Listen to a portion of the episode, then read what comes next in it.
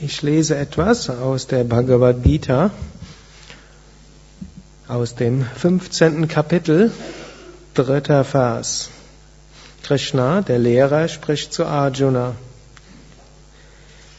Die Gestalt dieses Ashwatthama-Baumes kann hier nicht als solche wahrgenommen werden, nicht sein Ende und sein Anfang und auch nicht seine Grundlage und sein Sitz.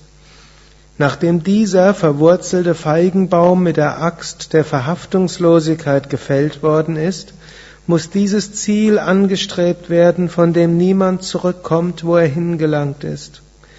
Ich suche Zuflucht zu dem Urpurusha, der Urseele, von dem die Aktivität, die Energie kam, die keinen Anfang und kein Ende hat. Gestern hatte ich ja die beiden vorigen Phase gelesen. Dort hat Krishna das schöne Beispiel gebraucht. Die Welt ist wie ein Baum, so wie im Baum die verschiedenen Blätter zwar einzeln erscheinen, aber alle Teil des Baumes sind miteinander verbunden sind. So sind wir auch Teil der Gesamtschöpfung und wir sind verbunden mit dieser Gesamtschöpfung. So wie jedes Blatt über den Stiel verbunden ist mit dem Stamm, so sind wir natürlich auf zahllose Weise verbunden mit Mutter Erde, mit der Natur. Wir atmen, wir essen, wir trinken, wir stehen in Austausch mit anderen Menschen. Wir sind also in ständigem Austausch, so wie ein Blatt in Austausch steht mit dem Stamm. Und wir gehören alle zur gleichen Schöpfung. Und dies ist ein schön, zum einen eine schöne Analogie für den Alltag, fürs tägliche Leben, sich immer wieder bewusst zu machen, wir sind Teil der gleichen Schöpfung. Wir sind hm, kann sagen Brüder und Schwestern, weil wir alle Kinder der Natur sind, hm, Kinder Gottes, wie auch immer wir es ausdrücken wollen. Und wir sind doch in vielerlei Hinsicht sehr ähnlich in unseren Bedürfnissen, in der Art und Weise, wie wir reagieren und so weiter. Und nachdem Krishna dieses wunderschöne Bild uns vor Augen geführt hat, sagt er, das sollen wir dann mit der Axt der Unterscheidung fällen. Hm.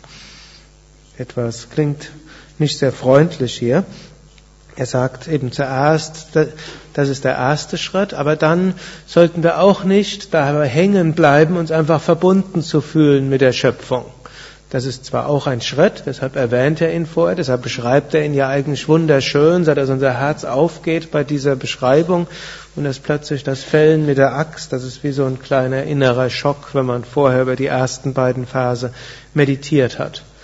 Es ist aber ein wichtiger Schritt, dass nachdem wir die Verbundenheit mit allen erfahren haben und uns dessen bewusst machen und natürlich im Alltag uns das immer wieder bewusst machen und so unser Herz in dieser Art von Liebe öffnen, dass all dies nur relativ ist. Wir wollen zu dem kommen, was jenseits aller manifesten Schöpfung ist. Und das ist der Urpurusha, Brahman, die Wohnstadt der höchsten Seele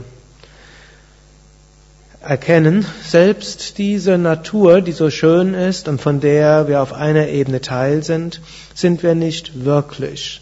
Wir sind reines Bewusstsein, Bewusstsein jenseits von allem in dieser Welt. Und dort gilt es hinzukommen.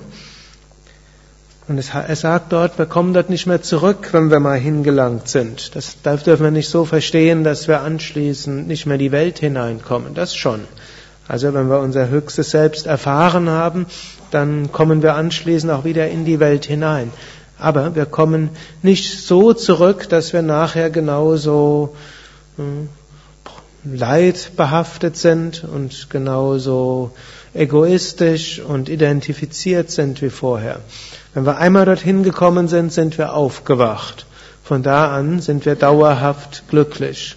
Von da an wissen wir, wer wir wirklich sind. Wir werden weiter in der Welt natürlich normal handeln können. Das nennt sich dann das Konzept des Jivan Mukta. Aber wir äh, wissen, ich bin eins mit dem Unendlichen. Und Krishna sagt dann auch, dieses Ziel gilt es anzustreben und wir dürfen uns nicht von den verschiedenen anderen schönen Zwischenzielen, die es im Yoga ja auch gibt, dort äh, dazu führen lassen, dass wir nicht weiterstreben. Eben solche Zwischenziele wie Harmonie zu finden mit seinem Körper, seinen inneren Bedürfnissen, harmonisches Leben mit anderen führen. Das sind Zwischenziele, die wir im Yoga ja auch anstreben. Hm, die Erfahrung, dass wir alle miteinander verbunden sind, auch ein wichtiges Zwischenziel.